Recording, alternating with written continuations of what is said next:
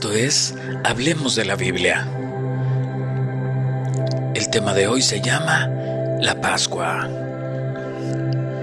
La Pascua es la fiesta judía que recuerda cuando Moisés fue instruido por Dios para ir con Faraón y pedir la libertad de su pueblo. La Biblia dice que la petición de Moisés fue ignorada por Faraón, por lo que Dios desató diez plagas en respuestas a la injusticia que cometía con su pueblo.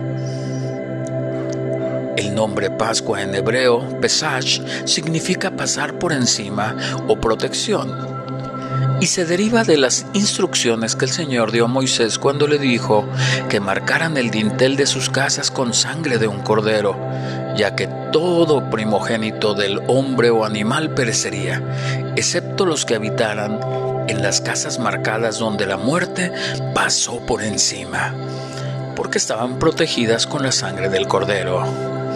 Todo esto viene en Éxodo 12, 7, 14. En la antigüedad, Dios trató de eh, relacionarse con el pueblo de Israel, pero no podía acercársele por causa del pecado. Dios es santo, mas no así el pueblo. Por lo tanto, hay una separación entre hombre y su pueblo, como la hay entre la vida y la muerte. Para lograr un acercamiento, Dios estableció un sistema ceremonial que involucraba el sacerdocio, los sacrificios y el tabernáculo.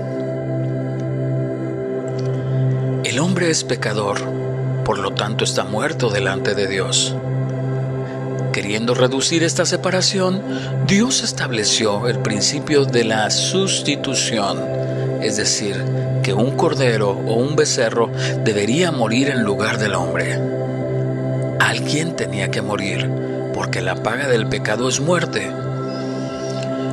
Todas las instrucciones que el Señor daba a su pueblo en la antigüedad eran simbologías que anunciaban su plan de amor y perdón, ya que habría de venir un cordero cuya sangre salvaría al hombre de sus pecados.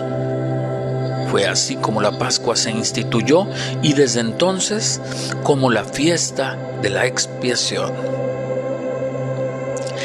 La Pascua empezaba en la casa con un proceso de limpieza según la ley. Incluía sacar hasta el más diminuto trozo de levadura como una señal de purificación.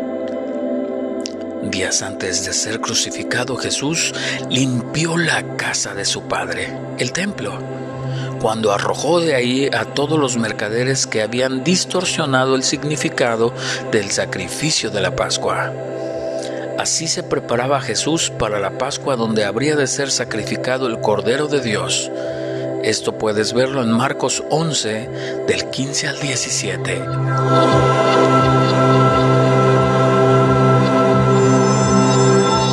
El profeta Oseas, en el capítulo 6.5, repetía las palabras del Señor, porque misericordia quiero y no sacrificio y conocimiento de Dios más que holocaustos. Pero el pueblo no entendía y el hombre seguía sin poder relacionarse con Dios por causa de su maldad. Mas Dios en su eterno amor y misericordia buscando siempre dar al hombre una oportunidad para salvarse de sus pecados, cumplió su plan y su promesa de enviar a su propio Hijo a morir en lugar de nosotros. La sustitución, que es el cordero que fue sacrificado en la Pascua hace aproximadamente dos mil años. Él cargó con nuestro pecado. Así dice Isaías 53, 4 y 5. Jesús fue como cordero al matadero para que nosotros pudiéramos ser redimidos de nuestro pecado. Isaías 53:7 La Pascua nos recuerda la sangre del cordero que fue puesta en el dintel de las casas para salvar a los primogénitos. Era una señal que anunciaba la propia sangre de Jesús que sería derramada para expiar los pecados del hombre. Dios en tan grande misericordia que nos da la oportunidad de tomar la sangre de Jesús para marcar con ella nuestro corazón y conseguir que la muerte pase por encima sin tocarnos. Solo la sangre de Jesús nos libra de nuestros pecados y nos concede una nueva gloria a su lado por siempre.